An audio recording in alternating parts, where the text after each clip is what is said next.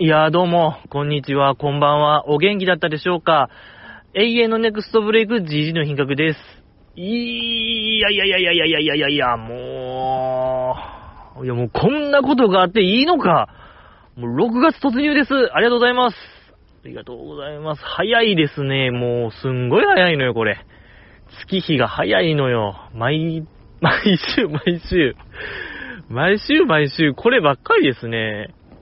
何月何日、今年ももう終わりですみたいな、やりすぎですね、ちょ、僕の、なんかレパートリーの少なさみたいながもう露呈しますね、完全に。ほんまにじじいみたいな感じよ。もう、早いなぁ言うて、今年も、なんか年々早なるなぁみたいな。じじいやん、もうこれ言うたら。謹慎しましょう。ちょっともうさすがに言い過ぎですね。なんとかしたいなと思うんですけども、いや、ほんと早い、早いことには変わりはないんでね、真実を言ったまでなんですけども、今日はだってもう6月4ですか。6月4、64か。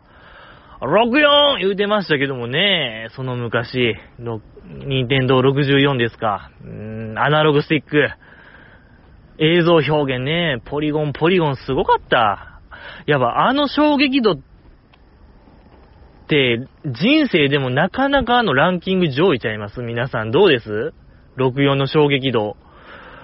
いや、僕からしたらほんまにもうピザポテト初めて食った時も、なんやこれ？ってなりましたけども、いや、64も、うん、初めて見た時ちょっと、ドギも抜きましたけどね、こんなものがこの世にあるのかと、えー、ドギも抜いた記憶がありますけども、いや、ほんと今にして思えば、何ですか、出島に、出島、種ヶ島か。種ヶ島にこう、鉄砲を伝来した時の日本も、多分こんな感じだったのかもしれないですね。なんやこれって、64と、鉄砲とピザポテトは、これも3種の神器と言っていいでしょう。僕らの衝撃移動、なんかこう衝撃を与えてくれた3つのものとして僕はこう語り継ぎたいですね。うん、とか、64ね。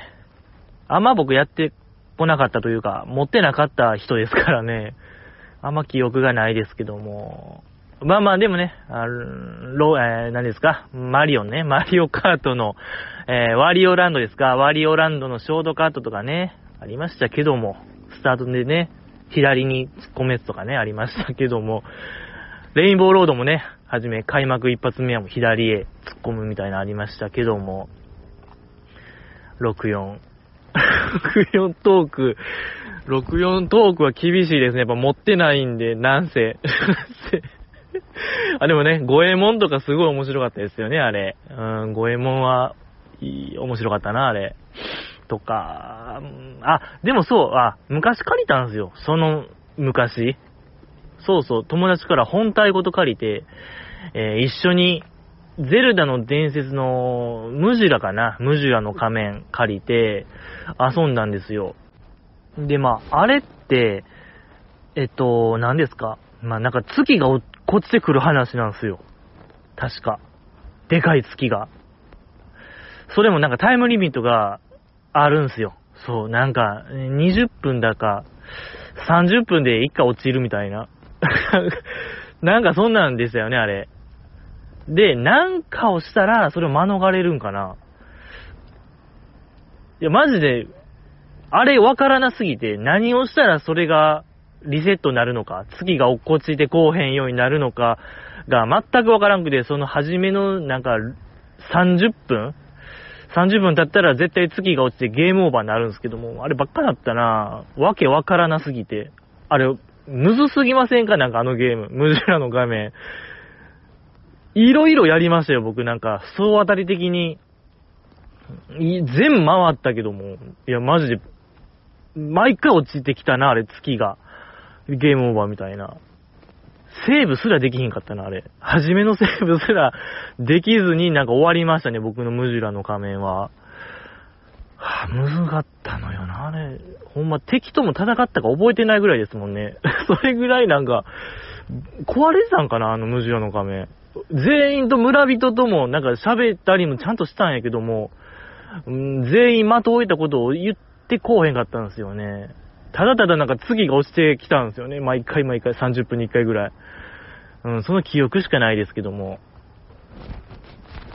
それましたね。当初する話。当初したかったのが、あのー、まあ、たびたび言ってますけども、やっぱり、もうこのサブスク全盛期、えー、なんや言うたらもう、サブスク、サブスクや言うて、えー、ね、今でもこう、ステイホーム叫ばれてる中でこうね、サブスクがまた注目を浴びてきましたけども、まあ、このポッドキャストだと僕がね、もう、フール信者、圧倒的なフール、もう、僕こそがフール、もう、フールの上級者、フーラーとか、フーリガンって僕は言ってましたけども、えー、何ですか、まあ、フール、フーラー、フーリガンみたいなね、この、ポッドキャストの三段活用もありましたけども、まあ、それぐらいこう、他を寄せ付けない圧倒的な Hulu 信者やったんですよ、僕は。絶対もうネトフリよりも、アマプラよりも、もう Hulu、Hulu、Hulu っていうのをね、3年ぐらい言ってるんですけども、まあ、なんで入る、入ってるかと言いますと、その、やっぱ、乃木坂ですよね。乃木坂の関東ローカルの番組、あれが見れるんですよ、 Hulu なら。それこそ NOGIBINGO とか、1から10まで、最後まで全部見れますよ。あの、西葛西ロケまで伝説の、えー、なーちゃんロケ行ってた西葛西ロケも見れますし、あと、何ですか、乃木坂スキッツとか、乃木坂どこへとかね、伝説のあの、五反田、さ、何ですか、ファミレスとかね、そう、架橋ちゃんがひたすらケチャップディップするでおなじみの、乃木坂どこへ、モルク、大白熱モルクも見れる、乃木坂どこへ、とかまあ、ザンビを見れますね、皆さん。ザンビ。名作ドラマのザンビも見れました。はい。あ、ここでね、やっぱヨダちゃんの身体能力の高さを言及したと思うんですけどもね、ヨダちゃんタックルで、えー、まあそんなフール、もうもっぱら乃木坂でございましたけども、やっとこう、それ以外にも目を向けることができまして、あの、フールオリジナルドラマで、あなたに聴かせたい歌があるんだっていうのがあるんですけども、皆さんはご存知ですか？どうですか？いやー、やっぱあれがすこぶる面白かったですね。いやー、やっぱ人生でしたね、あれは。いやー、やっぱなんと言いましょうか、直撃でしたね。GG 世代。立ち上がる GG 世代でございましたね。で、やっぱり何かの分岐点 GG 世代と言いましょうか。あー、ぱ人生。人生。あんまりやっぱ言えないですけども、やっぱこんなもんよ。本当に。こんなもんでございますよ、僕らは。つう感じでございましたね。そうね、あんまり中身は言えない。もう見て、本当にみんな見てほしい。じじい世代よ。じじい世代を見てくれって話ですね。とか、あの、やっぱ、あっちゃんですか？前田のあっちゃん。AKB の。えー、前田のあっちゃんが良かったですね。うーん。いや、もう良かったしか言えないですけども、いや、これはちょっとみんなで考えたいドラマでございましたね。えー、ちょ、ごめんなさいね。あんま身のある話はできてないですけども、あれしましょうよ、そう、新乃木坂誕生、スター誕生。見てますか？皆さん、あれは。乃木坂チアンが、えー、昭和、平成の曲を歌うっていうやつ。過去の名曲を歌う番組でございますけども、あれ、どうです？今最新回の武田鉄矢さんの回。めちゃくちゃ面白くなかったですか、あの回。いや、あの回はちょっとメモリアル回と言いましょうか。なんか僕の中で面白すぎた回でしたね。その、スター誕生、乃木坂スター誕生って、うん、ほぼ毎回、誰か、その、スターが出てくるんですよ。往年の歌手が。で、その人と一緒になんか、デュエットするみたいなんが絶対あるんですけども。で、武田鉄矢さんの回は、もちろんあの、海援隊の送る言葉を、こう、歌うんですけど、えっ、ー、と、メンバーがね、奥田いろはちゃんと菅原さつきちゃんやったと思うんですけども、まあ、その子らが、武田鉄矢さんと一緒に歌う。で、大体その、ゲストのとこは、顔を見合わせて歌うんですよね。絶対。どっかしらで。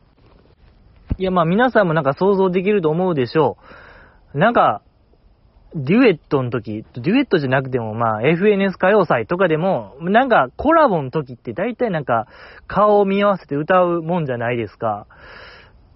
まあ当然あると思ったんですけども、で、いざ本番、送る言葉の時、まあ真ん中に武田鉄矢さんがおって、両端に乃木坂ちゃんがおって、で、1番のサビ終わり、いや、落ちサビとかかな。最後のサビんとこ。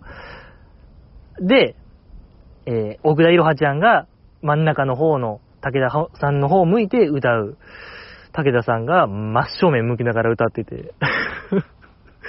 で、次、その、菅原さつきちゃんが真ん中の武田鉄矢さんの方を見て歌っても、武田鉄矢さんはまっすぐ向いてましたね。本当に。信じられへんぐらいまっすぐ見て、送る言葉を歌ってるのは面白かったですね。多分あれは、スタッフの指示でも、うん、あったんちゃうかなと思うんですけどね。何かこうメッセージ性を感じさせる真正面歌唱でしたね。あの、武田鉄矢さんの。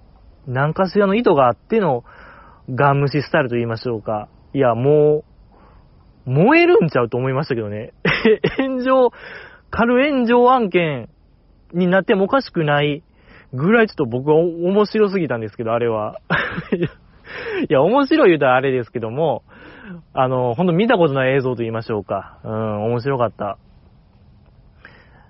まあでもそうね、その武田鉄矢さんも言ってましたけど、歌う前に、送る言葉っていうのは、なんか卒業式とかで歌われがちやけども、あれはなんか、失恋の歌やから、みたいな。そうそう。だから、失恋ソングやから、顔を見合わせて歌うのは、何か違うやろっていう、ああ、でもそうかもしれないですね。うん。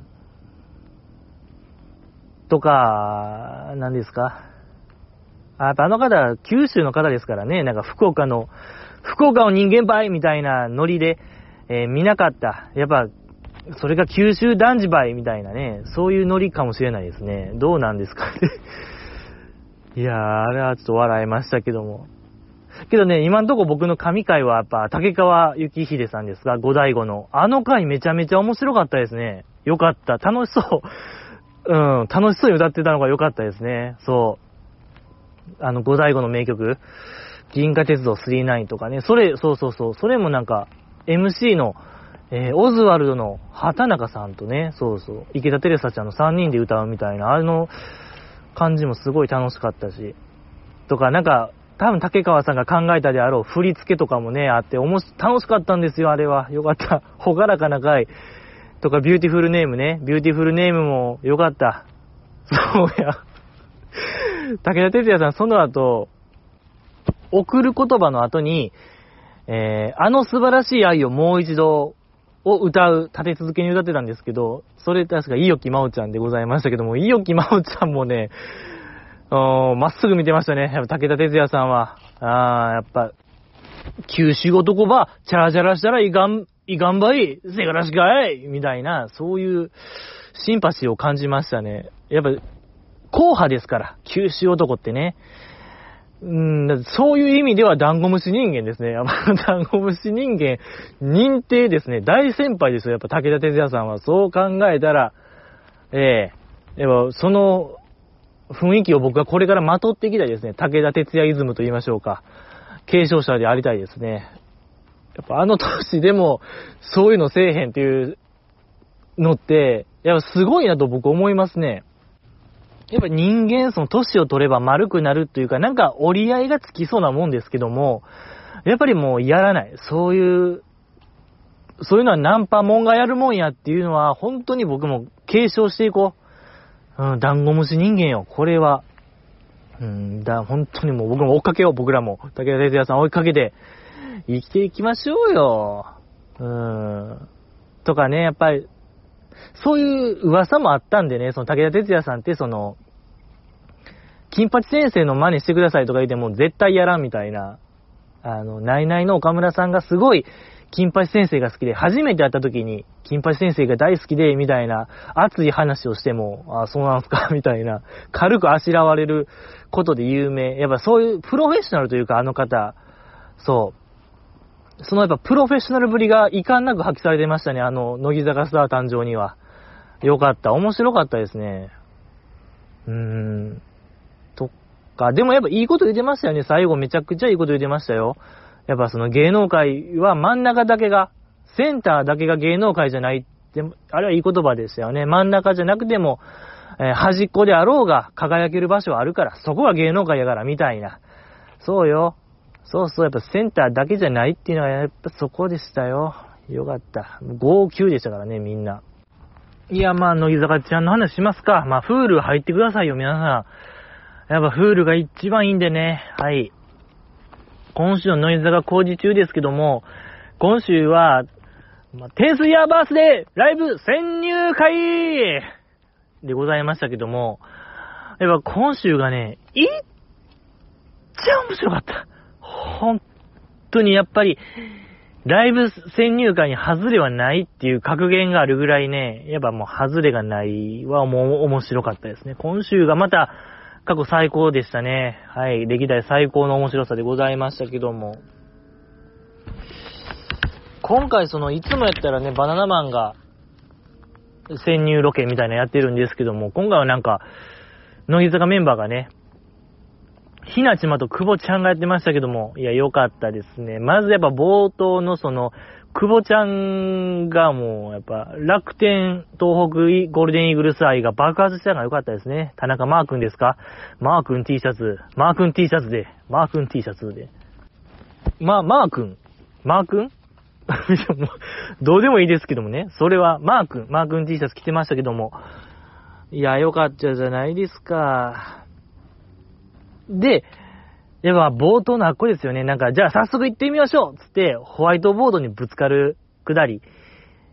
で、も恥ずかしい、できひんみたいなひなじまが言ってる、あれ、可愛かったじゃないですか。いや、やっぱちょっとこっちまで恥ずかしくなる映像でしたね。あのホワイトボードのぶつかるくだり。何なんでしょうかね、あれって。うん。よかった。やっぱ、共感性周知っていうんですかね、やっぱああいうのって。うん、出てましたね。よかった。で、なんか、もうできひんって言いながらも、ちょっともう心が折れかけながらも、やっぱひなちまがもう一回なんか奮い立って、久保ちゃんと、綿密な打ち合わせで、ここをこうして、あ、前見ながら、後ろ歩きで、あ、ぶつかればみたいな、やっぱあっこですよ、皆さん。これが乃木坂なんですよ。あの、やっぱ短い時間で、その心が折れながらも、すぐに立ち直って、次を見据えて、こう頑張っていく姿。やっぱひなちまのそういうとこ良かったですよね。やっぱひなちまのその、アンダーと選抜のちょっと狭間の時期、そのアンダーが続いてる時期に選抜発表のすぐ直後に、もうへこたれましたみたいなあのブログ。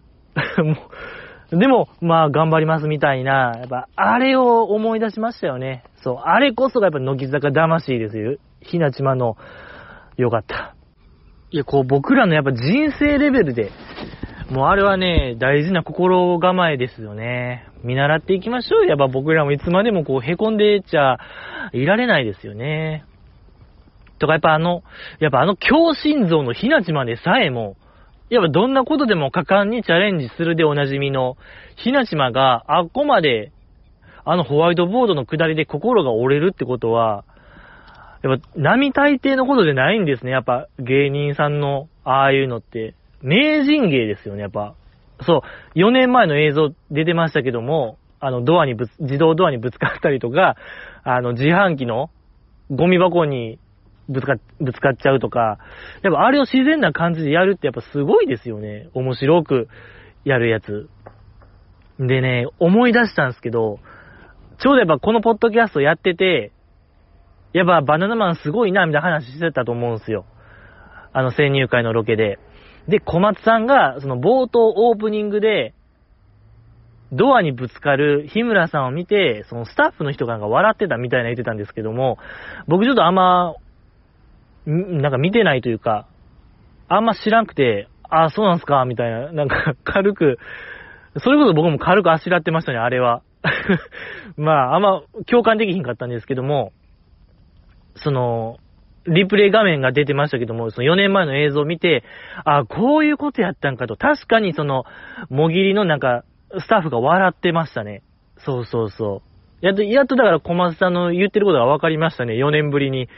ええ繋がりました、小松さん。あなたの言ってることは間違ってなかったですね。可愛かった。そう、なんか、もぎりのなんかバイトの子が可愛いみたいな言ってましたけども、確かに可愛い子がいましたね。はい。いやー、何ですかこれはもう小松さんのなんか、伏線回収ですか？えー、伏線回収。伏線でも何でもないですけども、まあまあ本当に、言わんとすることが分かりましたよ、小松さん。4年ぶりに。4年。越しで、分かりました。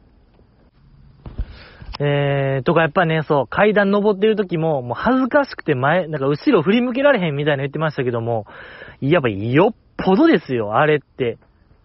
なんか並大抵のことじゃないとはよくわかりましたね。簡単そうに見えて、あんなこと。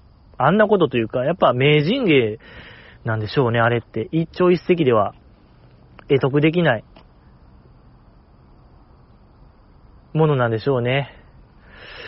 うーん。で、まあやっぱケータリングルーム。ケータリングルーム良かったですね。あっこの5期生ですか。5期生と一緒にやってましたけども。あっこのやっぱ井上なぎちゃん。ねえ、なぎじゃなくてにゃぎなんですよ、皆さん。かわいいのよ、これが。で、なんかその耳打ちしてやらせてましたけども、で、その後、すかさず井上さんが、じゃあなんか久保さんのお手本が見たいな、みたいな。あのやっぱ、若干まだ3ヶ月加入して、3ヶ月ぐらいで、あれ言えますか皆さん。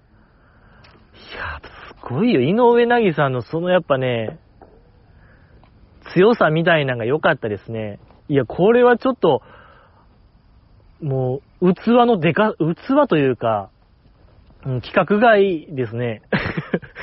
あんま乃木坂では見たことない動きと言いましょうか。えー、2年かかりますよ。やっぱあれやるのには。僕の見てきた感じ、最低2年かかる技をあの子はもう3ヶ月ぐらいでやってるんですよ。先輩いじり。だから先輩に無茶ぶりですかあれはもうほぼ。うん。いや、だっていなかったでしょ。3期、4期、2期と。先輩に無茶ぶりするってやっぱり時間がかかるものですけども、なぜあんな短期間であんなことができるのか。やっぱこれは彼女の生い立ちに関係がありそうな気がしますね。でもやっぱそれは、あまだ僕らが知らないお話なんでね。それはまた別の話ですね。とか、そのマスクしてるからちょっと自己紹介してのくだりありましたけども、ご期生が。そこで、ちょ、皆さん見ました？いよき、いよきちゃんのマスクの色。あの、まあ、いわゆる不織布マスクですか？あの、使い捨てのね、つけてましたけども、ちょ、いよきちゃんだけ、なんかベージュ色つけてましたけども、でも普通あの不織布マスクって白か、まあ黒、2パターン、まあピンクも売ってるけども、あんまピンク、まあまあ、それ白黒ピンクの3色のどれかですけども、やっぱいよきちゃんはね、これベージュなんですよ、皆さん。肌色。これはもうどの杉薬局にも売ってないですね。僕が、えねは僕らがつけてるのなんて本当にもう何ですか？あれ、業、業務用というか、60枚400円みたいな、あれのヘビーユーザーですか？ら、やっぱ僕らはね。あれでは、その色展開されてないんですよ。ベージュ色まで、ベージュまで展開されてないんでね。あれはほんまなんか、いわゆる5枚で、5枚で400円みたいな、ほんまにもう高い高いやつよ、あれ。いやし、もうどのキリン堂にも売ってないですし、どの杉薬局にも、もうどの薬局、ドラッグストアにも置いてない。あれやっぱり、いいよきちゃんがね、その芦屋の子やからね、やっぱ芦屋店しか売ってないのよ。キリン堂芦屋店しか、おそらく。うん、そういう僕らじゃ手が届かないドラッグストアで、あの、買い物されてるんやなっていうのがよくわかる素敵な映像でございましたね。よかった。まあ、あとなんか、富里ちゃんがなんか、ケータリング、何があんのみたいな話振られた時に、存在しないハヤシライスを口にしてた。やっぱあれもちょっと怖かったですけども。まあまあな、いろいろ聞けば、あれでしたけどもね。それは前日の話で、みたいな、ハヤシカレーは。二日目にはなかったよ、みたいなのがありましたけども。でも、もっとケータリング見たかったですね。どんな店が出店されてるのか、みたいなね。うん。やっぱ衝撃やったのが、その、豆腐。豆腐が人気。乃木坂ケータリングは。ちょっと、あれは、いや、豆腐か。まあまあ、なんか、高タンパク。うん、ね、低カロリーみたいなイメージありますけども、豆腐、パワーは出るかな？豆腐で。乗り切れますか？日産スタジアム走れますか？って話ですよ、これは。あいや、ゆで卵とかもようありましたけども、ゆで卵。いや、まあまあ、ゆで卵はなんかこう、まだ、納得できると言いましょうか。うん、いい感じですけども、豆腐か。もう極限までそぎ落としたもんですから、なんかやっぱ豆腐って 無駄が一切ない。えー、まあでもね、豆腐パワーでね、乗り切ったって、これはまた、僕らに有益な情報があったのではないかなと思いますけどもね。だ乗り切りましょう、僕らもこの夏。ああ、もう豆腐、豆腐、豆腐で、行っちゃいましょうよ。豆腐で。生豆腐で行きましょう。もう本当に。何もかけずに。ええー、豆腐で。ええー、もうね、わしづかみ豆腐で行きましょうよ。ええー、よろしくお願いしますよ。えとか、まあ、あとはそうですね。あ、ちょっと前後しましたけども、その、にゃんにゃんにゃぎ、フルバージョンの後に、久保ちゃんがやってましたけども、ちょっと、もう、やっぱあれ見たないですね。私は若くないから、みたいな、あのノリ。いや、やっぱ、乃木坂ってね、その、新メンバーとかよう入ってくるから、たとえまだ二十歳であろうと、なんかもう、おばさん扱いはやめてほしいなと僕は全然思いますけどね。ひなちまとかもね、ひなちまからなんなら一番上手やったような気するんですけどね、僕は。にゃんにゃんひなちまが。うん。やのにあんなね、恥ずかしがるのがちょっともう悲しいのよ、僕は見てて。うーん、いつまでもやっていてほしいですけどね。そうよ。やっぱ、ひなちも恥ずかしすぎたんでしょうね。顔真っ赤っかになっててね、最後まで顔真っ赤っかでしたよ。あの後、楽屋とか言ってましたけど、ひなちま最後まで顔赤かったんで、これはちょっと、かなり大引いたんでしょうね。本当に、あれがやっぱ一番精神的ダメージがでかいんでしょうね。そのホワイトボードにぶつかるくだりとかよりも、にゃんにゃんひなちまが、いっちゃんきついねんから、あれが。ひなちま的には。うん、でもよかったですね。よかったんですけども、で、その、にゃんにゃんひなじまやった時に、5期生のリアクションみたいな映ってましたけども、奥田いろはちゃんがね、ハートマーク作ってたのがめちゃくちゃ良かったですね。やっぱり、あのねぎらいが一番いいでしょう。うん、一番良かった。良かったですね。奥田いろはちゃんが良かったなと思いますけども。で、まあ、その後、えー、楽屋突入。ついに楽屋突入してましたね。過去何回かありましたけども、楽屋までは行ってなかったですからね。で、まあそこで、えー、っと、何ですか？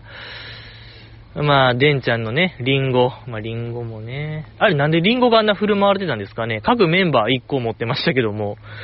なの、日産スタジアムにはリンゴ農園とかあるんですか？あの辺には。横浜のどっかにあるんかな？っていうぐらいなんか、みんなよ、あの、リンゴリンゴで、よかった。まあ、あとは、そうですね。あ、つつやめちゃんですかね。つつやめちゃん良くなかったですか？皆さん。はいはいはいみたいな感じで来てましたけども、つついちゃんが。応対しましたけども、さっとその時に、飲み物、ペットボトルを地面にさっと、もうカメラに映らへんようにしましたけども、まあおそらくなんかイロハス、あの、キャップを見る限り、緑色キャップの水はもうイロハスしかないんで、いろはさっとね、隠してましたけども、やっぱすごいですね、そういうの徹底ぶりと言いましょうか、プロフェッショナルぶりが、つやめちゃんのあの、ちょっとした所作で出てましたね。やっぱこの子は、ただものではないなっていうのが、えー、出てました。素晴らしかった、よかった。いや、だって、受け答え、先輩と喋らなあかん。で、パッと自分の机見たら、多分なんか、映ったらあかんもんがあると。水が、色はずがあると。やっぱそこのなんかね、マルチタスクと言いましょうか。やっぱ、できないでしょ、そういう二つのことをいっぺんにみたいな。なんならもう三つぐらいを同時進行でやってるような感じですよ。あの子はすごいのよ。うーん。ね、お父さんにカップラーメンのプレゼント言うてましたけども、やっぱね、すごいのよ。本当にぬ、抜けがないと言いましょうか。あの子には。資格ゼロですね。すんごいから。よかったですね、つやめちゃんは。とか、まあ、あとは、廊下かな？廊下でその5期生と4期生がちょっと喋ってましたけども、あれですね、ヤクボミオちゃんとか、イヨキちゃんとかがね、喋ってるあの辺のくだり、ありましたけども、まあ、ヤクボちゃんがね、こう、後輩に、やっとるか？みたいな、おな、やろうな、頑張ろうな。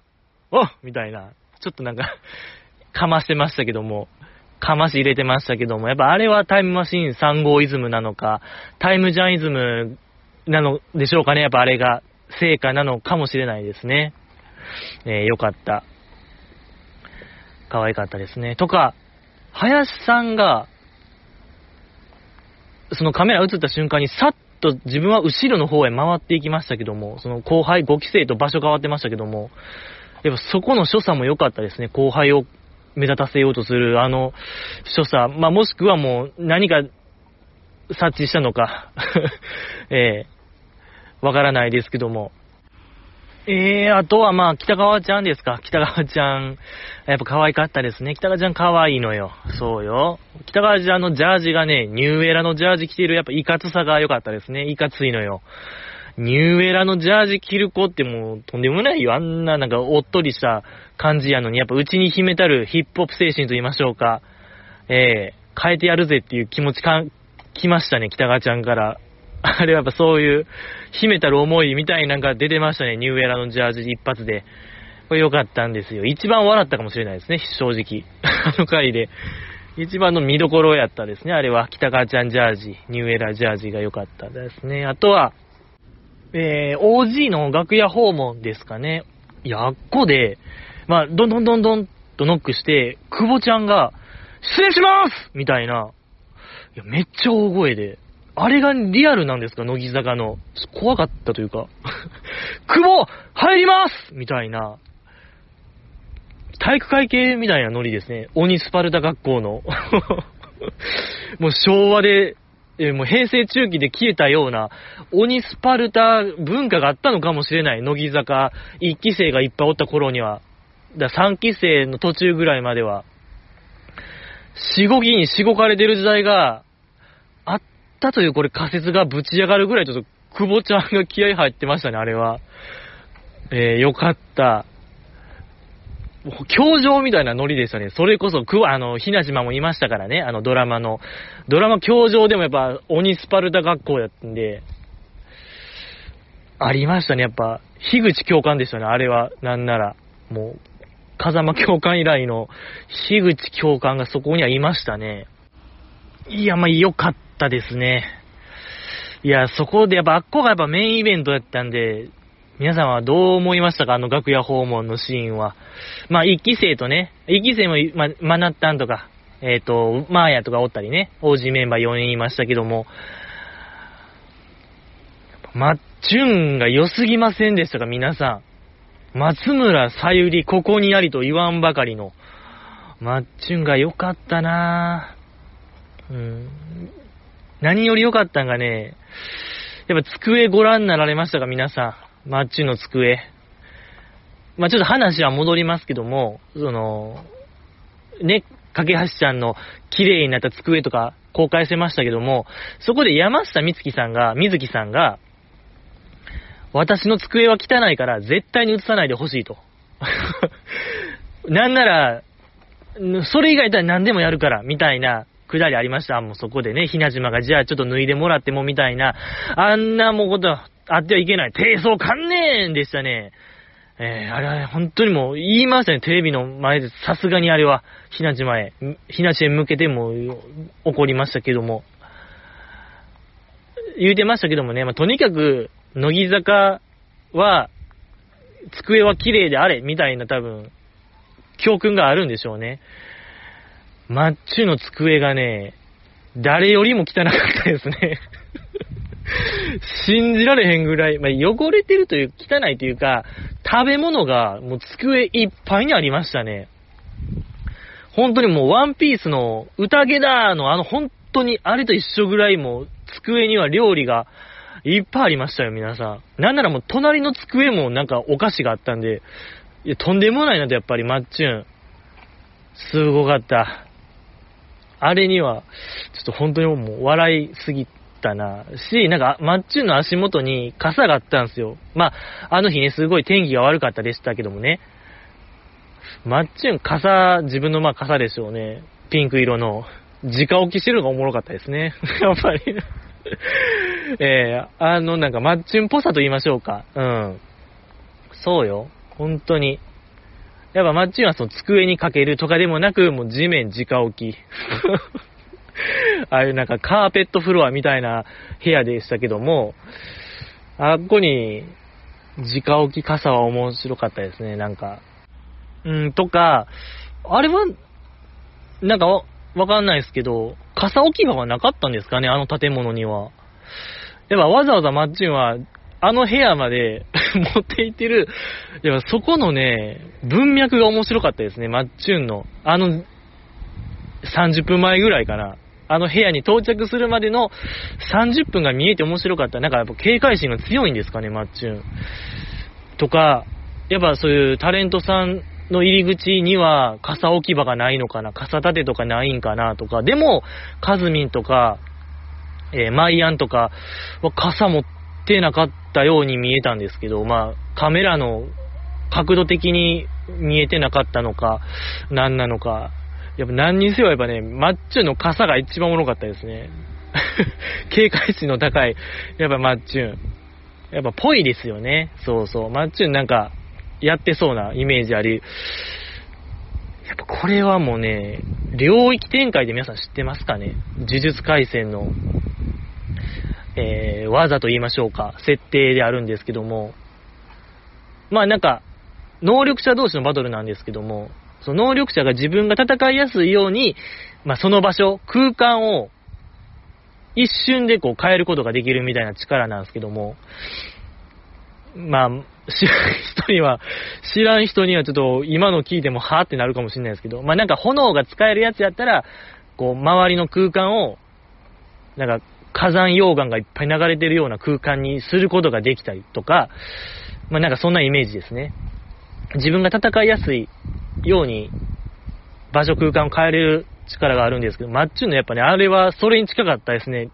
あの、領域展開してましたね、マッチュンの。あの楽屋は。もうマッチュンのもんでしたね。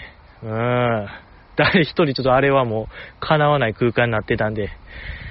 やっぱマッチュン面白で、やっぱ可愛すぎましたね、やっぱり。その、前回のお便りでもありましたけども、マッチュンがやっぱりびっくりするぐらい可愛かったし、やっぱ机が面白かったですね。で、マイアンがね、マイアン、ちょ、これ机会でしたね、あの回は。うん。ま、あの、マイアンが殺風景すぎるぐらい何もなかったも良かったですし、カズミンはカズミンで、なんか、一眼レフのカメラが置いてあったりね、多分自前の。うん、あって面白かったんですけども。いや、マッチュンが誰よりもくつろいでるのが良かった。現役でしたね、まだ。彼女の中ではまだ現役なのか、本当にだからもう卒業した証明ですよね、やっぱ。ああいう机を映せるってことは。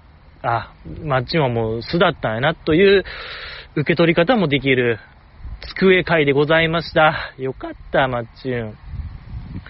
で、まあその後のバナナマン設楽さんとの観戦という、観戦というかライブ鑑賞ありましたけども、マッチュンカズミンで、ね、どこ座りますか？のくだりも良かったですね。設楽さんが、じゃあ、松村そっちで、端で、え高山はあっちの端で、俺はこっちの端で見るから、みたいな、うーん、なんか乃木坂トライアングルみたいなのできてましたけども、素晴らしかったですね。やっぱり設楽さん面白いんですよ。で、まあ、そういう小ボケもありながら、3人で固まって見てましたけども、そのね、乃木坂メンバーを両脇にして、設楽さん真ん中で見てましたけども、これどんだけ徳を積んだんかって話ですよ。これは、一種の何か、もう、宗教レ、宗教の話みたいになっちゃいますけども、前世を考えたくなりましたね、設楽さんの。何をしたらあんな状況になれるのか。乃木坂メンバー、卒業メンバーを横、ね、横連番と言いましょうか。連番というかね、まあ、隣にしてね、見ることができるのか、考えたくなりましたよ。うん。で、ちょっともうでも始まる直前とかでしたよ。そこでマッチュンが設楽さんに、5期、5期生の中でその推しメンって決まったんですか？みたいな聞いた時に、設楽さんがそのペンライトカチカチしながら、色変えながら、いやー、まだ、1、2回しか会ってへんからなみたいな、気だるそうになんか 話してるあのシーン。何あれ？あんなシーンがあるんですか？この世の中に、この世界線において。いやーもう、もうなん、もうステージが違いすぎましたね、あの回は。僕らがペンライトをカチカチするのと、設楽さんがあのカチカチする意味の、意味が全く違うよ。ちょっと会話を埋めるために、ちょっと答えづらい質問で、なんか場の何かを繋ぐためにペンライトカチカチする。こんな使い方があったんですね。やっぱ僕らのペンライトカチカチは、もうね、おしめの色とかにするためだけのものですけども、設楽さんからしたらちょっとそういうもう大人な道具よ。うん、ペンライトすら。これはもう参りましたって話でしたね。叶いませんわって話でございましたけども、よかったよかった、あの会話。うん、とかやっぱカズミも可愛かったですね。そう、楽屋の話戻りますけども、ひなちまがその、もう、ずっと聞こえてたみたいなね、カズミの声がでかくて、言うてましたけども、確かにでかかったですね、カズミンの声が。年々でかなってるような 気がするんですけど、カズミン大丈夫かなっていう心配。なんかもっと前に、乃木坂工事中とか、乃木坂どこへでカズミンの声がでかいみたいな、なんか暴露話みたいなのがありましたけども、より共感できますよね、やっぱ今の方が。あれの姿を見たら。やっぱめっちゃ声でかかったですもんね、カズミンが。えーみたいな。そう、なんかそうそうそうみたいな、でかいなっていう。で、カズミンのやっぱこれからの声のでかさにも注目ですね。どこまででかなるのか。うん、本当にもう爆音で、郊外レベルで、もううるさくなっちゃう、本当電車レベルで。うん、電車とか、え、飛行機の離着陸みたいな、本当にもう 爆音の日が来るかもしれないですし、これは楽しみですけどもね。以上でございますか。ありがとうございました。まだね、後半戦があるんで、そう、楽しみにしたいなと思いますけども、お便り読みましょう。お便りいただいたんでね、読んでいきたいなと思います。いや、皆さん気づきましたかねどこでもう6月4日じゃなくなってるのか。えー、こう僕の声がね、ちょっとしゃがれてる感じになったのかっていうのをね、分かったら教えてほしいなと思いますけども、いただきました。野球ボールマン、日向坂ニュース。本日、横浜スタジアムにて、昨年に引き続き、ローソンの店員さんの始球式が行われました。昨年はカトシ、そして本日は日向坂のラスボス、パルが堂々の登場です。室内練習場ではえげつない火の玉ストレートをストライクゾーンにバシッと決めていましたが、本番ではさすがに緊張したのか、やや内側に逸れたものの綺麗な投球フォームからしっかりと腕を振り切っていましたよ。さすが鳥取の街道、ここにありという感じでした。現場からは以上です。いただきました。ありがとうございます。始球式。いやー、ありましたね、この前始球式。パル。いや、ま確かにちょっとそれ出ましたね。でも、本当に、クイックフォームでしたね。あの、解説の牧原さんですかね。なんか僕が見た映像。解説の牧原さんもやっぱ今流行りのピッチングフォームで素晴らしいみたいなの言うてましたけども。かなりこう、クイックモーションに投げてましたね。ねえ、まだランナーおらんのにもかかわらずあんなクイックモーションに投げてましたけども、本当も投球フォームすごいよ、あれは。あのフォーム盗むの難しいですね。盗塁できないですよ、誰一人。あんなもうコンパクトなフォームは。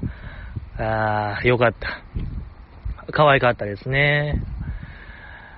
素晴らしかったですけども、パルちゃん。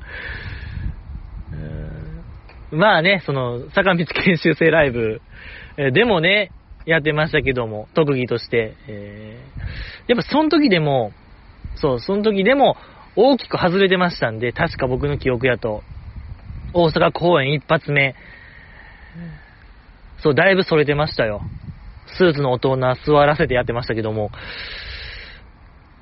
パルちゃんやっぱ緊張しいなのかもしれないですね。ええ なんかそんな気がしてきましたね。いやでも、有吉のフォートナイトを見る限り、そうでもない、緊張しいとも言い切れないですけども、まあ緊張しいなのかな、やっぱ。うーん、可愛かったですね。よかったのよ。えー、パルちゃん。ヒット祈願は行ってなかったですもんね。僕なんか。行ってましたか？ちょっともう、記憶があんまないですけども。でも可愛かった。よかった。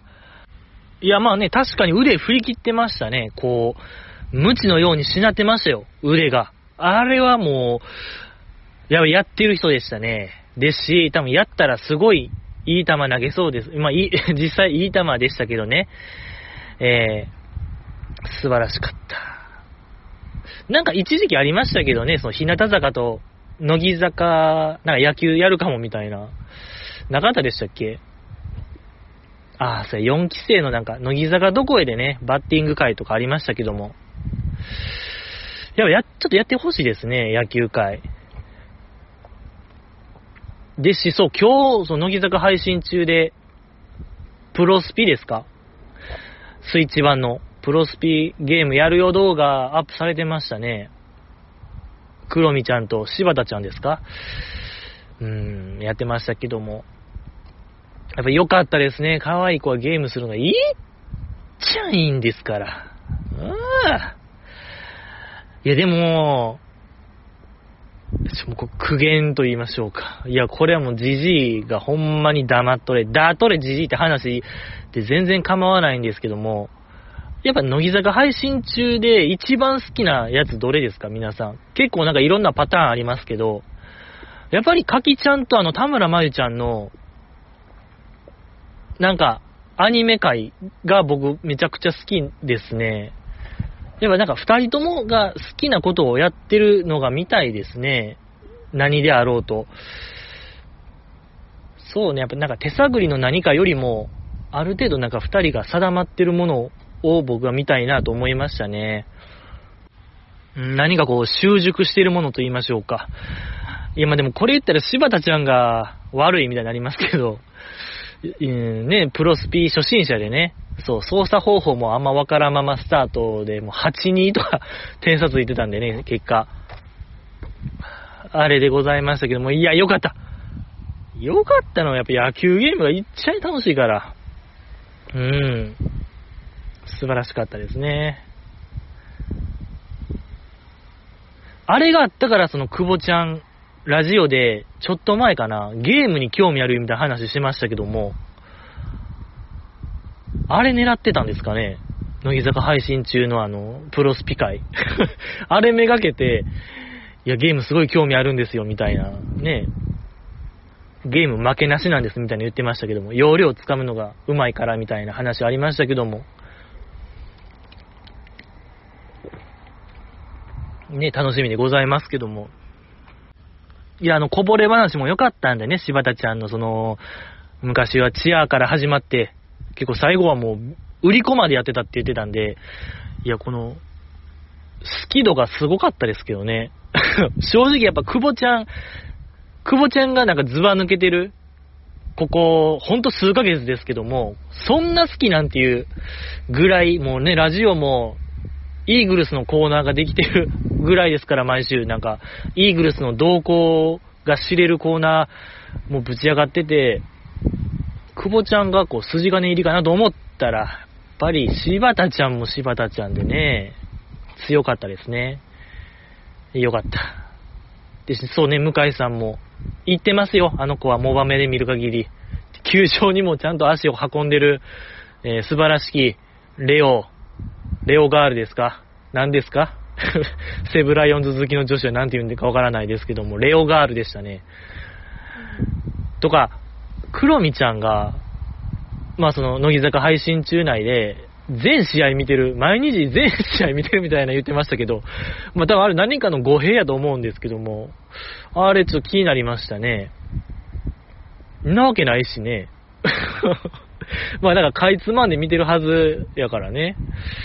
毎日全試合見てるみたいな、あんななんかもう、なんか、 DAZN 独占配信みたいな、毎試合、毎日毎試合、独占配信ぐらいでしか聞かないですよ、そういうの。うん。もうよくわからない例えですけどもね。うん、 DAZN みたいでしたね、あれは。よかった。ですし、やっぱその、久保ちゃんのね、あの、宮城、宮城への地盤固めがすごすぎますね、あれは。もう、面白い、なんか、信長の野望を見てるかのような、あんな、あんな内政固めてる、毎週ラジオでね、いや、これ、なかなか聞けないですよ。そのリアルタイムで信長の野望見れるなんて、久保の野望ですから、統一しますよ。あれ、宮城統一ももう、完成しつつあれです、ありますね。もう外堀は完全に埋まってて、えー、もうあとは行くだけみたいなね。いや、いいですね。やっぱ久保ちゃん、地元愛がね、そう、すごすぎるって話でございますけども。お便り読みますか？ブログ、ブログでも今回いただいたんで読んでいきたいなと思います。いきます。TPC 缶詰ロケシャープ6人力 T シャツデザインマジか。ん？マジか。弓木自分のサイリウムカラー忘れてるて。1分1秒争う脳の占める部分、部分って。ちょっと待って、読みにくいな、このブログの。ブログ読みにくいな。もう一回いきます。TPC 缶詰ロケ、シャープ6、ニュー、人力。T シャツデザイン、マジか弓木。自分のサイリウムカラー忘れるて。1分1秒争う脳の占める部分って。下書きもなしで、あのハートはすごい。弓木ゲームエンジン。弓木ゲームエンジン。7の世界を知りたくて、まとめ、何も考えずに、何も考えずに生きてみてといただきました。ありがとうございます。これ問題発生ですね。いや、このブログの文字がめっちゃ見づらい。めっちゃちっちゃいですね。ごめん。いやー、これもう、しんど、むず、むずいな。なんやろ、ほんま集中、全集中とはこのことですね、目、目を。本当にこう、ナルトの白っていうんですか。白の白眼、使ってる時みたいな、使いすぎた時、目から血出るんですけど、あれですね、もう目から血出そうなのもん今僕。使いすぎて目。このやっぱ暗い空の空の下で、スマホの文字見るの、しんどいよ。ちっちゃいちっちゃい文字見るの、ありがたいんですけどね。関係ないですよね。聞いてる人にはごめんなさい。まあ、TPC、東京パソコンクラブの缶詰ロケ、面白かったですもんね、あの回。やっぱね、その、バスらの、リハーサル疲れみたいなんが如実に出てる回でしたね。しんどそうでしたね、あの3人がずっと。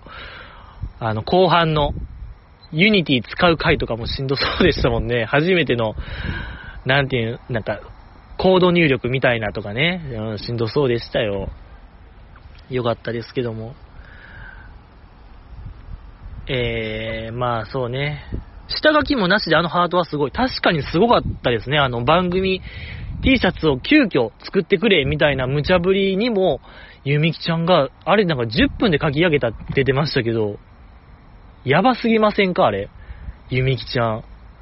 ハートのね、形の中に3人の名前と東京パソコンクラブって綺麗に書いてるやつ。ですし、やっぱ東京パソコンクラブを見る限り、ゆみきちゃんがその、天才すぎませんか？もうすぐ容量を得てるし、つまりこれってこういうことですよね、みたいなんが、あ、先生も確かにそれなんですよ、それ僕が言いたかったことなんですよ、みたいな、ゆみきちゃんがちょっと、なんか、化けの皮が剥がれるっていうか、本来、マイナスな感じですけども、これはプラスな感じですよね。賢いのがダダ漏れてますね、あの子の。今までずっとなんか、アホなふりしてましたけど、あやっぱこの子や、ちゃんとした子なんやなっていうのが、出てましたね。もうなんか笑えなくなりましたもん。あれ見たら、チンキンとかでなんかちょけてるゆみきちゃんとか見たら、ちゃんとなんか、計算のもと、彼女なりの理論のもと喋ってんねやろな、とか、賢いですね、ゆみきちゃんが。ねなんか塾のバイトとかしてて、ほんまにできんのかみたいな言われてましたけど、絶対できてましたね。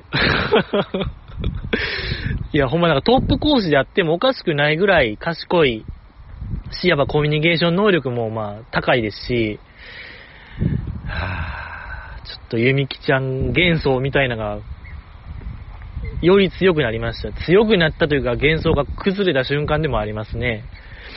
天才でしたね、あの子は。まあでも神奈川ちゃんは神奈川ちゃんでね、そう、毎週金曜ブログ上げてますからね。東京パソコンクラブ見てくださいブログを。もう毎週アップしてるあの子もけなげでいいですよね。いいのよ。神奈川ちゃんは神奈川ちゃんでいいですし、あやてぃもね、あやてぃで、まあ、多くは語らずとも、やっぱゲームやってる手前、なんか分かってる感もありますしね。えー、よかったんですよ。いやーよかった。で、この方は他は何か書いてますか？ユミキゲームエンジン。7の世界を知りたくて、あ、重力の重さでしたっけ？ね、重力の重さを7、アヤティの真似して7入力してね、7の世界を知りたくて言うてましたけども、ありがとうございました。いや、東京パソコンクラブ、その TVer 限定のやつも面白いですもんね。1から Unity画面、 Unity 画面を映してるやつとか、30分くらいあるやつとかね、すごかったですね。よかった。ありがとうございました。次、読みたいと思います。えー、現役京大法学部生です。ヒラパは大丈夫ですよ。知らんけど、といただきました。ありがとうございます。これは、あれですね、その、この前、アンケート取った200回記念で、何するかアンケートでこのヒラパーへの対する僕の不安を吐露しましたけども、そうね、誰かのプッシュがあれば僕は行くんですけども、みたいな。そうね、とか、万が一、ヒラパーで遊んでる、この模様を無断でアップロードしたら、ヒラパーから賠償金取られるんちゃうかっていう僕の不安を吐露してね、教えてくれましたね。現役兄弟生法学部生が、もう賢いよ。エリート中のエリートが教えてくれました。大丈夫って。いや、嬉しいですね。いや、これはもう万が一やった場合、もうこの方に全てを委任しましょう、僕の。ヒラパーに何か言われたらね、ええ君にちょっと一存しますよ、全てを。おめでとうございます。もう GG の品格、最強弁護士軍団へ入団決定です。おめでとうございます。いやー、心強いですね。現役兄弟学生から。知らんけどか。ですし、だから、一応最後言ったんですけどね。うん。だ僕と世間の話ですよ、最後。僕と世界みたいな話、世界系の話しましたけども、やっぱ怖いのよ。じじいが、その、スマホで電話してる感じでずっとはしゃいでるのが、もう世間は許してくれないんですよ。もう後期の目で見られて終わり。なんか変なやつおったで、ツイッターでアップされて、なんかちょっといいねされて終わり。じじいがさらされて終わるなんですよ。で、それも怖いのよ、じじいは。法律も怖いけども、やっぱ世間の目が怖いですね。うーん、な、ちょっと厳しい。まあだから、そうね。あの、観覧車にします？観覧車。観覧車はいいでしょう。密室空間ですし、ある程度やっぱ叫んでも、何も問題ないですし、観覧車にしますか？観覧車一本勝負みたいなのします？観覧車一本勝負会。伝説の。なんか、いろいろもうその日一日巡って最後、締めの観覧車で、すべてをぶつける。いやー楽しいみたいなのを、観覧車って一周何分ぐらいですか ?2、30分？もうずっと言う。楽しかった具合をそこで表現する伝説の観覧車一本勝負もありますし、いや、そんな多分楽しくないし、今の感じになるぐらい楽しいって相当よ。ハードル高々なるけども、維新売買みたいになっちゃいますけども、まあ、そうですね。うんそこが限界ですね、観覧社会が。園内ではしゃぐのはちょっと厳しいものがありますけども。ありがとうございました。そうね、まあ、現役、京都大学生か。最強弁護士軍団作りますか、じじいの品格。やっぱ我こそは、ね、最強弁護士、弁護してくれる方、僕を。やっぱこう、いつ何時裁判がやってくるかわからない現代社会なんで、やっぱり、えー、法廷闘争が日々行われているこの日本で、僕もいつ裁判起こるかわからない。助けてほしいって叫ぶ日が来るかもしれない。その時にこう駆けつけてくれる方を募集しましょうよ。最強弁護士軍団。さっきのだから兄弟生の方はもう筆頭ですね。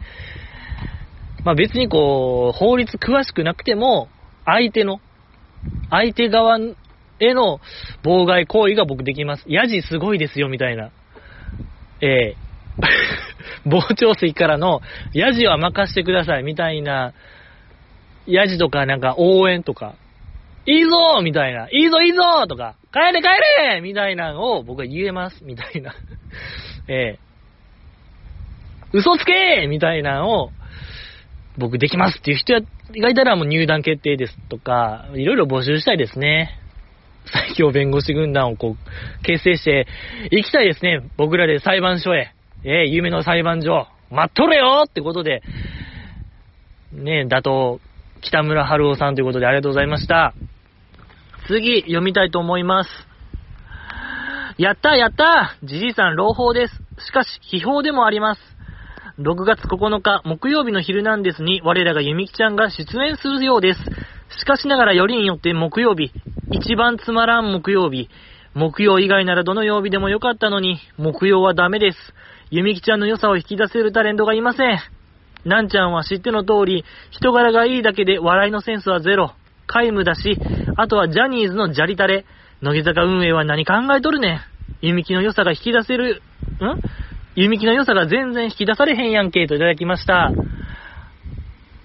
がとうございます。ちょっともう、辛辣すぎませんか、この方。昼なんです、木曜への熱いアンチ。えー、すぼ、ちょっともう ヘラヘラするしかできひんぐらい、ちょっと、強烈な木曜が嫌いな人がおるんですね、昼なんです。これはどこ情報なんですかね？あんまりわからないんですけども、なんか公式出したんかな？あんま、未確認情報でございますけども。けどもう、こ、え、なん、何月何日でしたっけ ?9 日。6月9日ってことはもう今週ですか？うーん。すごいですね。金曜荒れますね、これは。沈黙の金曜日。大荒れになるかもしれない。ですけども、木曜レギュラー見てみますか？木曜レギュラー。えっ、と、ジャニーズ WEST の方が2人。桐山さんと仲間さんですか？と、関ジャニエイトの横山さん。ぬくみめるさん。木村昴さんと大沢あかねさん。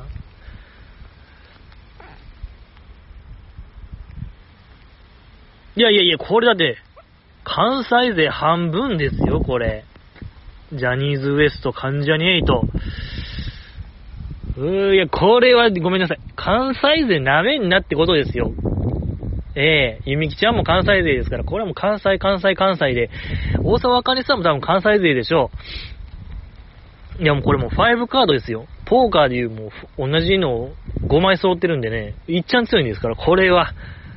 え、木村すばるさんやってるんですか今、昼なんです。ええーおはっさやってますよね、今。朝も昼もやってる。止まらないですね、木村昴さんが。へえー。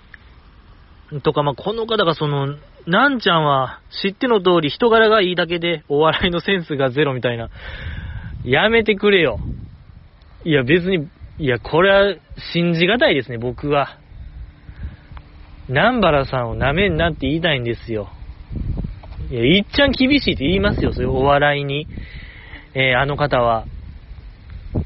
そんな人がお笑いセンスゼロなわけないでしょいっぱいなんか聞きましたよ。お笑い犬の冒険とかの時代ですか？うん、結構そういうの熱かった人やって、お笑いに熱い人間やっていう話は聞いたことあるんで、いや、ふざけんなよって僕は言いたいですね。ちょっともうこれは、もう声も荒げる案件でございますね。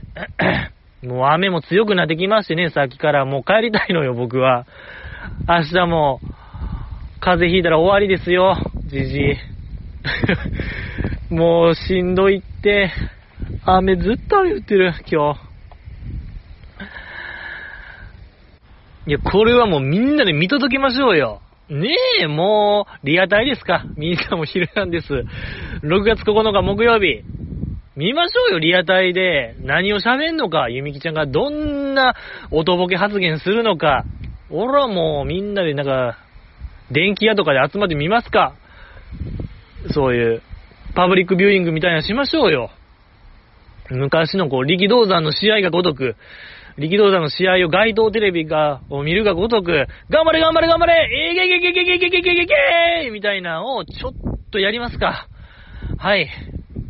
オールウェイズ三丁目の夕日であったようなあれやりますか古き良き日本の原風景みたいなのやりますかが、あの、電気やテレビ、ビッグカメラでやりますかじゃあ。はいはい、ヨドバシでもいいでしょう。オッケーやりましょう。テレビ売り場で会いましょう。ありがとうございました。次、読みたいと思います。あと、まあ、そうですか、そうですかってあるんですけども、ちょっとこれ省きますね。ちょっとごめんなさい、わけわからないんで。ありがとうございます。そうですか、そうですかもありがとうございます。そうですか、そう、そうですよ、そうですよですよね。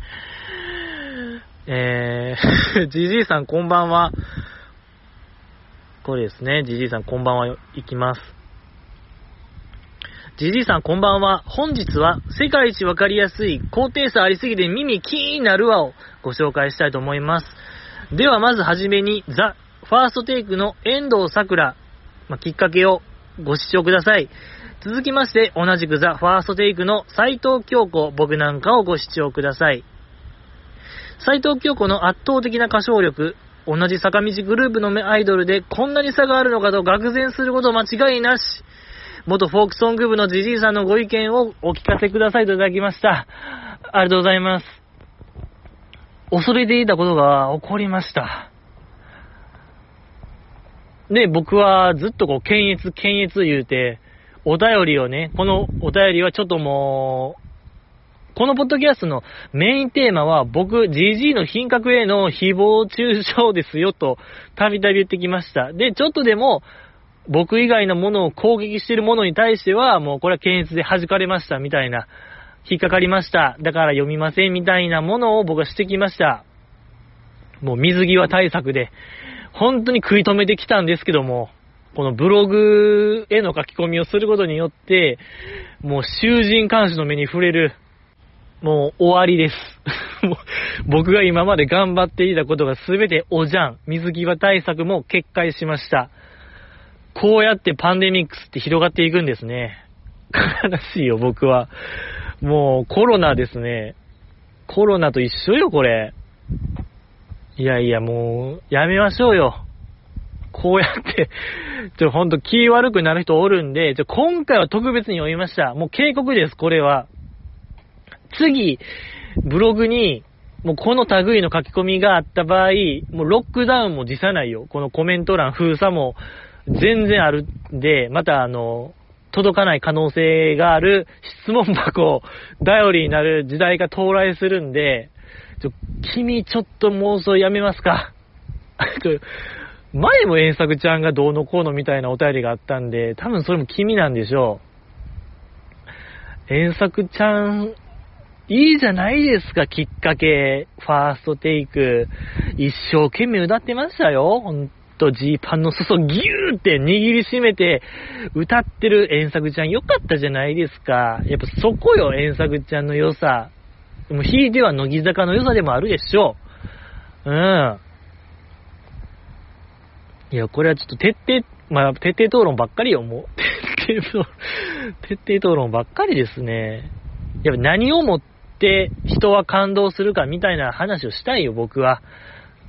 その歌が上手けりゃいいのかと。声が出てりゃいいのか。音程があってりゃいいのか。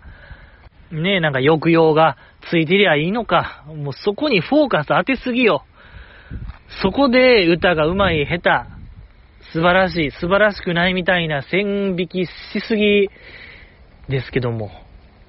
で、や、そこで、ヒャダインさんがその昔いいこと言うてましたよ。ヒャダインさんがその日本のアイドルについて、まあ、備え歌があれでも、ちゃんとしたミュージシャンと同じ舞台に立ててるこの国の芸能は素晴らしいみたいなことを言うてたんで、まさにその通りですよ。そんなこと諸外国ではまずありえない。この国だからこそできる素晴らしい文化と僕は思うんですけど、やっぱそこの、そこよ。やっぱそこの、いろんな面、いろんな角度から見てほしいのよ、アイドルを。そこよ、本当に。やっぱ遠作ちゃんの見ましたか？あれを。4.6時間じゃない。46時間テレビのハウスダンス。よかったじゃないですか、みんな。やっぱね、あれできないんで、キョンコ。そうよ。やっぱいろんな面を見てちょうだいよ。やっぱそれこそが多様性、ダイバーシティ。ねえ今の時代にマッチしすぎですよ。やっぱ乃木坂というあの、集合体は。ええ、そこよ。やっぱ得て増えてみたいなもの。得て増えてというか、得て増えては違いますけども、やっぱ判断基準をもっと増やしてほしいなと、えー、僕は思いますけども、でもやっぱキョンコの、あれめちゃくちゃ良かったですよね。僕なんか、まだあれ、CD 発売してへん時とかちゃいましたっけ？ねえ、それであの完成度の高さはちょっともう、チート感ありましたけども、バグってるなっていう、なんであっこまで物にできてるのか、不思議でしょうがない 映像。いや、凄すぎてね、本当に、出来上がりすぎてるなっていう、何年ももうやってるかのような、こなし方と言いましょうか。キョンコがやばかったですよね、あれ、確かに。いや、でもね、やっぱ、それは高低差、うん、うん、ちょっとちゃいますけども。擁護していきます。僕はちょっと、遠足ちゃん擁護していきたいなと思いますよ。うん、よかった。ハウスもね、才能ある言うてましたしね。うん。ハウスダンス。俺らも、僕らももうやっていきましょうよ、じゃあ、ハウスダンス。もう河川敷ハウスやっちゃうよ、じじいが。えー、何にもないこの、河川敷。いや、ダンスやっちゃおうと思いましたけどもね。ですので、ちょっと君はもうイエローカードですね。次、ちょっとこういう類、他の人もですね、他の人も、えー、この類の発言があった場合、僕じゃない誰かを誹謗中傷した場合、ロックダウンします。もう、ブログは止まります。えー、無期限中止ですね。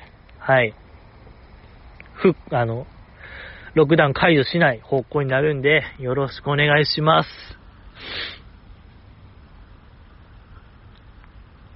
それ、元フォークソング部、いじってるんですかこれ、元フォークソング部の GG の品格。いじってたらこれもう、とんでもないよ、これ。いじりの、あれじゃないんですよ、僕のフォークソング部出身。誇りなんでね、GG の品格への。これはダメですね。いじってるなら本当にもうこれは、乗り込みますけども。えー、ありがとうございました。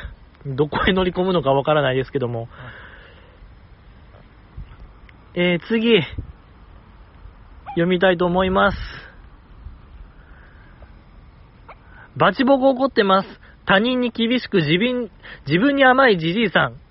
お前明日頑張りますって言うから来たのに、何も頑張っとらんやんけ、春日。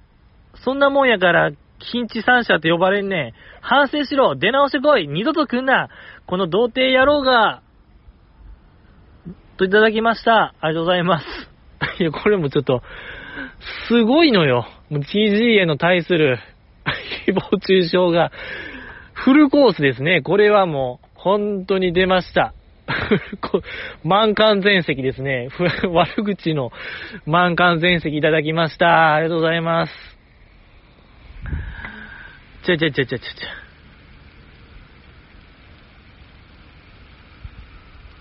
いや、他人にき、いやいやいや、自分にも厳しいよ、じじいは、本当に。いっちゃ厳しいよ、僕は。ああ。いやけど、一応アップしましたよ。そう、ツイッターで明日頑張ります。あれも、一応撮ってたことは撮ってたんですよ。河川敷に来て撮ってたんですけども、なんかちゃうなっていうことで、またやり直そうと思って、明日頑張りますって、僕が僕への決意表明みたいなんですよ、あのツイート。で、まあ、その次の日のもう深夜とかにアップしましたよね。うん、2時とか3時とか、3時ぐらいでしたっけあれ。にアップしました。一番厳しいでしょ。2時過ぎにあの喋り、一人で河川敷でしてるって、結構これは厳しいと言ってもいいんじゃないでしょうか。ええー、自分に無知言って頑張ってるなと僕は思うんですけども。ちょ、近地三社ってこれだから、純でしょ純、純金さんって話してましたよね。これ君じゃない誰かなんですか？近地三社ってなんかまあそういうね、近地三者ってそんな口にしていい言葉なんですか？あんまり。そういうのってあるじゃないですか。あんま口にせん方がいい言葉って。いや、それで、まあ、いっか。まあ、その話はいいわ。あんま、近地三者、近地三者ってなんか得意げに言うもんじゃないでしょ、おそらく。ねえ、いや、僕もあんまヘラヘラしてるあれ言われちゃいましたみたいな感じでずっと言いますけど。いや、なんかそういうの分からないことないですか？暴言のレベルの度合いというか、この言葉って、近畿三者って多分相当な悪口ですよね。けどやっぱ馴染みがないから、あんまその、なんていうかな、深刻さみたいなのがあんまわからないですよね。なんやろ。例えば、中指立てる、こう、あれありますけども、あれってやっぱ僕ら日本人が日本人にやっても、あんまダメージないですけども、何してんのみたいなんで済みますけども、でもあれをね、欧米でやったら、もう一触即発、やっちゃダメみたいな代表的なやつじゃないですか。それぐらいなんですか？この近地三者って言われてるの。あんまだからわからないんですよね。僕からしたらほんま中指立てられてるようなもんで、立てられたところで僕は、ああ、立てられてるわ、みたいな。えー、そんななんかわからんなっていう。マザファッカー言われても、いやいやみたいな。あんまなんか、マザファッカー言われたところで、ダメージないと言いましょうか。いや、そういうのありますよね。深刻さがわからないで問題と言いましょうか。悪口の、うーん、ピンとこうへんなっていうのがありますけども。だ純金さんでしょ？そうよ、純、だから純金地産者って話なんですけども、グレードがまた上がっちゃいましたね。いやー、悲しいなと思いますけども。えー、まあ頑張っていきたいと思います。え、誰がやねんみたいな言えばいいんですかね、これから。ああ、もう、失礼やな、ほんまに。怒るで、しかしこういうこと？やっぱそういうの言っていった方がいいのかもしれないですよね、多分。うん。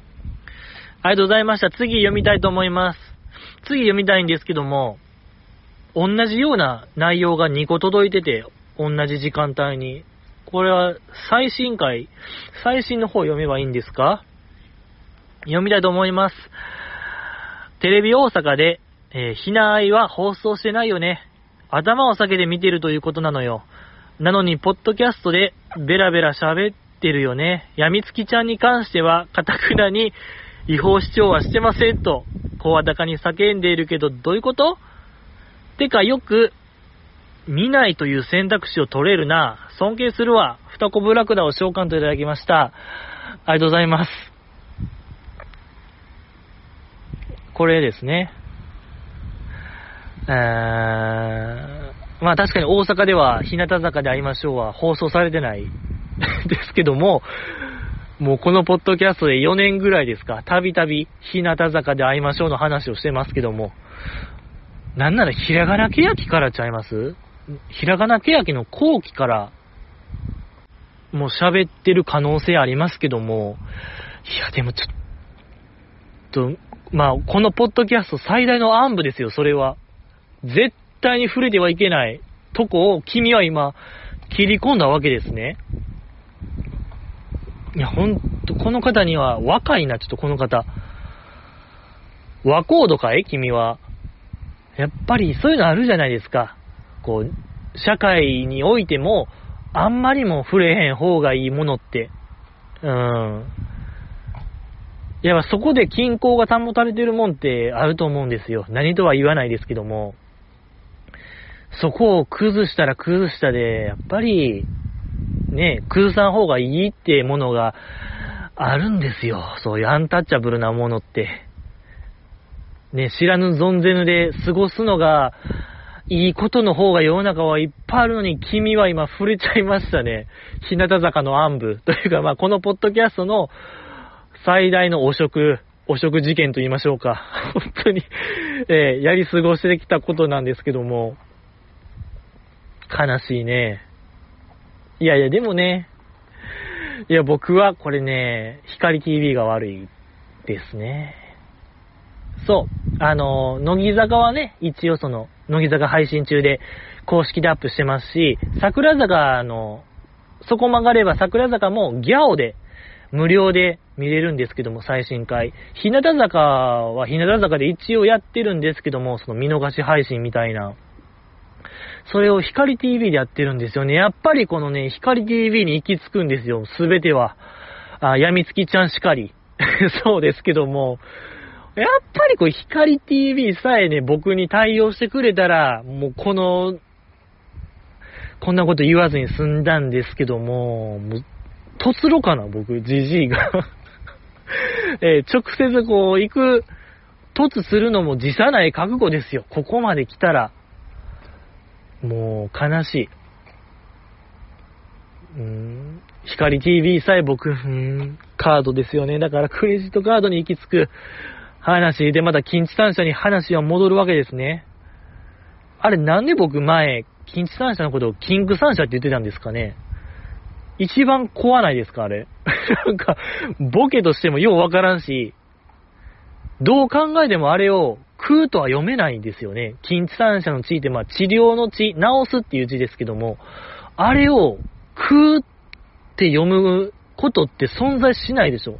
あれね、やのになんで僕はあれを食うってよ、ね、治す治療の血を食うって呼んだんか、やっぱ自分でもようわからんことで怖いよねって話。っていうかまあ、関係ないですけども。いやまあ、だから、君はパンドラの箱を開けちゃったんだよねってことですよね。本当にもう、秘密結社、フリーメイソンにも、こう、追っかけ回される日々があるかもしれないですね。うん、っていうのはもう、イルミナティカードにも載ってましたし、1ドル札の裏側にもなんか載ってたしね。全部載ってました。あれも知らないちょっと、痛いですね。これ痛いとこ疲れましたね。なんか、やめてって思いました。素直に、やめてって思いましたね。同じこと2回言うってこれよっぽどですよ、じじい。結構食らってるかもしれないですね。いや、本当にもう黙っとけばいいってことは絶対あるんでね、皆さん。口や災いのもとってこと。覚えててちょうだいってことよ。本当に。ありがとうございました。次読みたいと思いますけども、ちょ、今日はここまでにしますが、ちょ、本当にもうね、寒いのよ、僕。ずっと雨に打たれて、風邪ひいちゃいそうなんですし、この野球ボールマン、長島スパーランド行ってきました。準備中の張り紙からうんぬん続いてる、これちょっとよくわからなかったんで、できたら、ちゃんとしたやつ送ってください。ちょ、これ言ったらめちゃめちゃ失礼。ごめんなさいね。本当に高飛車ですけども、あんま内容が理解できなかったんで、できたらもうちょっとじじいにもわかりやすい噛み砕いたやつを送っていただけたらないと思います。本当にもう僕のメール読解力は、あの、パン君なんで、チンパンジーのパン君よりもちょっと下なんで、はい。もう、志村園長もお手上げレベルなんで、よろしくお願いしますってことですね。はい、ありがとうございました。また、この後ね、乃木坂のあの、バスラ裏側後編があるんで、えーみんなでリアタイしたいなと思います。ありがとうございました。